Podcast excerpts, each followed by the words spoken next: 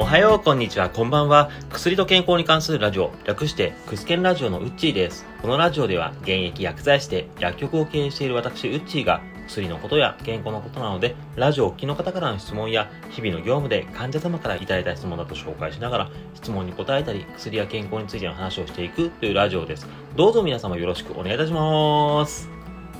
2月も後半に入っております。もうすぐ3月に入るよということになりまして、3月に入ればだんだんと日が伸びてきてる、そういうのが感じられるかなと思います。日が暗いとどうしても気分が暗くなりやすいですし、少しずつ日が伸びてくることで気分の暗さも軽減していくと思われます。少しずついい季節になるかなというのを期待したいです。今回の内容なんですけども、日の暗さも関係しやすいんですけども、目についての質問を最近多くいただくようになりました。ニュースなどでも再生医療として様々な臓器を自分の細胞から作ることができるよといったことが取り上げられまして、その中でも目のことがよく取り上げられます。今でも特殊な機器を用いるなどして、視覚再建、目が、機械を取り付けて目が見えない方も目が見えるようになるよという技術実際あるんですけども、ただ一般的な実施までは正直されてない、まだ一部だけの実施になっております。ですが、一部の報道などによりますと、もう10年から15年くらいで、こういった再生医療だったりとか、機械を用いての技術、そういったのが発展してきまして、一般的にもこういった目についての様々な技術は普及していくんじゃないかなと言われております。でスマホの見過ぎなどもありまして、視力の低下とか疲れ目とかそういうのもありまして、本当に目に関しては多くの方が関心を持たれているというのもあります。まあ、そういったことからもありまして、最近患者様からいただきました、目に関する質問を紹介させていただきます。それでは今回の質問はこちら。ブルーベリーって目に本当にいいの？ブルーベリーが目にいいというのは様々な健康番組にも扱われていますし、サプリメントの広告などはテレビや本などあちらこちらで見かけるかと思われます。実際のところ、ブルーベリーを摂取してどう目にいいのかとか、視力って回復するの？といったことは患者様からよく質問されたりします。結論から先に話させていただきますと、ブルーベリーが目にいいのは事実と言ってもいいです。ただし、視力が回復するという効果までは期待しにくいという感じです。ではなぜこういう風にブルーベリーが目にいいとよく言われるようになったのか。これ広告戦略とかもあるんですけども、これいつ頃からブルーベリー本当に目にいいのかって言われ始めたというと、これ第二次世界大戦中からのことです。イギリス空軍にブルーベリージャムを頻繁に食べていたパイロットがおりまして、このパイロットの方が夜間や明け方の飛行の際、薄暗い中でも視界、まあ、目で見える範囲ですね、そういうのがはっきりしていると発言したのがきっかけです。この話からブルーベリーと目の機能の関係に関する研究が進められることになりました。結果的にはブルーベリーの色素であるアントシアニンが目にいい効果をもたらすってことが分かった。で、この話なんですけども、正直インターネットとかでブルーベリーと目の関係について調べようとすると、本当にこの逸話よく出てくるます。ただ、実際、この、まあ、先日もある患者様とこの逸話について話をしたんですけども、この逸話嘘ではないんです。ただ、この話なんですけども、注意点として、夜間であったり明け方、薄暗い中、そういったキーワード入ってませんか？という。昼間に視力が良くなったというのは一言も入ってないです。その点は注意していただきたいです。あくまでこの逸話、昼間に視力が上がったというものではないです。現在のところ、ブルーベリーと目については様々な研究がされていますが、残念ながら視力が上がったという研究データ、報告はないです。が、先ほどの逸話でもあった暗闇など暗いところ、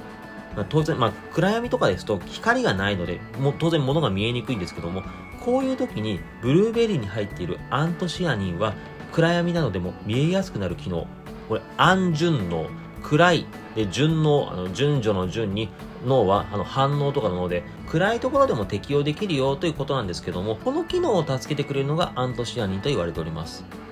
でもう少しこの今の暗順応というのに話をしますと、人間は明るい部屋から暗い部屋に入った時などはかなり見えにくい状態です。が、だんだんと暗くてもなんとなく見えるようになってきませんかという。よく言われる暗闇に目が慣れてきたという状況です。これが暗順応です。アントシアニンはこの機能をサポートしますので、暗いところでも物が見えやすくなると言われます。が、別にこの機能、昼間など明るい時、光が十分な時ではこの機能発揮されるわけではないので、視力自体を上げるわけではないです。じゃあ、ブルーベリーが目にいいっていうのは嘘なのかと、古代広告なのかというと、そうでもないよというところもあります。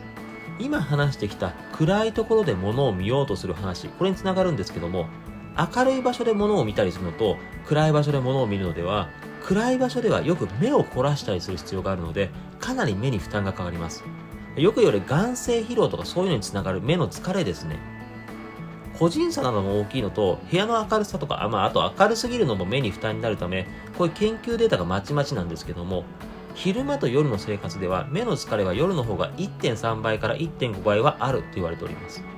夜の時間がない、こういった冬場の時期などは疲れ目になる方が多いのは、この夜の時間が長いからというのも言われております。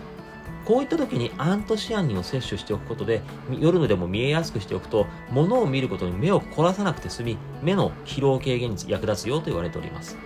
実際にある研究では、アントシアニンをいろんな方に1から3ヶ月間ぐらい摂取してくださいねっていう研究をしたところ、1から3ヶ月ぐらいで明らかに目の疲労の軽減したという研究データ、これもあります。このように視力回復とまでいかなくても目の疲れを軽減することにアントシアニンは良いと言われております。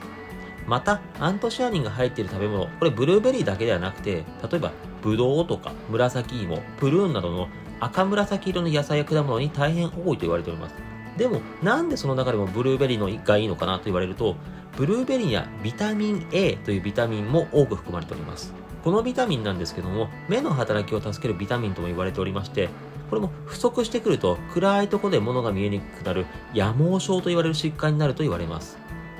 このビタミンなんですけども、このビタミン A を多く取っておくことで、これも視力の回復までいかなくても、アントシアニンのように暗いところで見えやすくなるという働きを助けるので、暗いところでも物をよく見るようにする。まあ、よく見るような方ですと、眼性疲労、目の疲れの対策になると言われております。視力回復が期待できなくても、ブルーベリーを摂取して目の疲れ対策するのは目に当然いいと言われます。ただし、アントシアニンというのをこの暗いところでもものが見えやすくなるよという機能なんですけども、これ一時的と言われております。なので、サプリメントとかこういったアントシアニンが多い食べ物、毎日摂取してないと正直効果はないと言われておりますので、この点はご注意ください。以上、ブルーベリーが目にいいかどうかを話させていただきました。そして、ここからは本日のワンポイントです。本日のワンポイント。肌荒れにもビタミン A。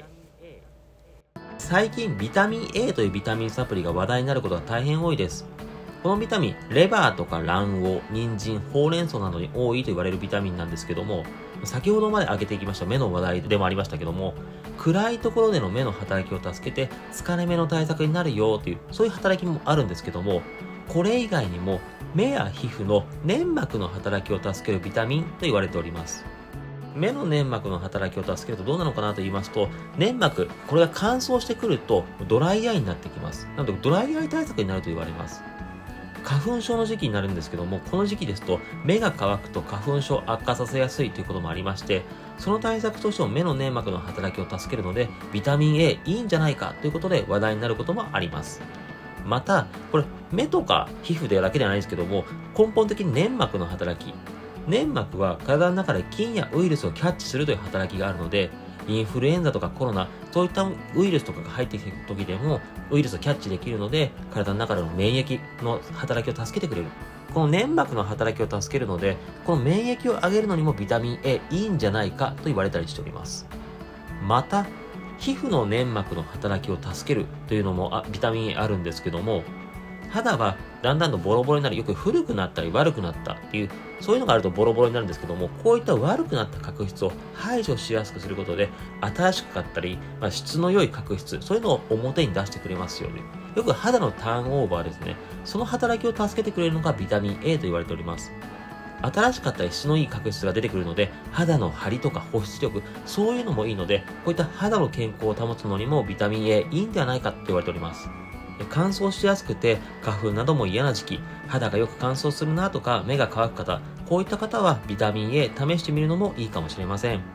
今回はこんな感じです。目は大変大事な期間であるので気にされる方が大変多いです。今回話した内容はブルーベリー中心でしたけども、やっぱり他にも目のことで質問されることはたびたびあります。このポッドキャストでも今後、目のことで話題に挙げさせていただく機会がまたあるかもしれませんが、気になることなどあれば、いつでもご質問お待ちしております。あの、随時、Twitter や Gmail などでいただければ、何かしらの反応させていただければなと思っております。でそれでは今回も最後までお聴きいただきまして、誠にありがとうございました。次回も聴いていただけると大変嬉しいです。それではまたお会いしましょう。このラジオで話す内容はあくまで一つの説であったり、一つの例です。医師の方針や患者様それぞれの状態で治療方針は違いますので、自身がかかっている医師や看護師、薬剤師などの話を優先するようお願いいたします。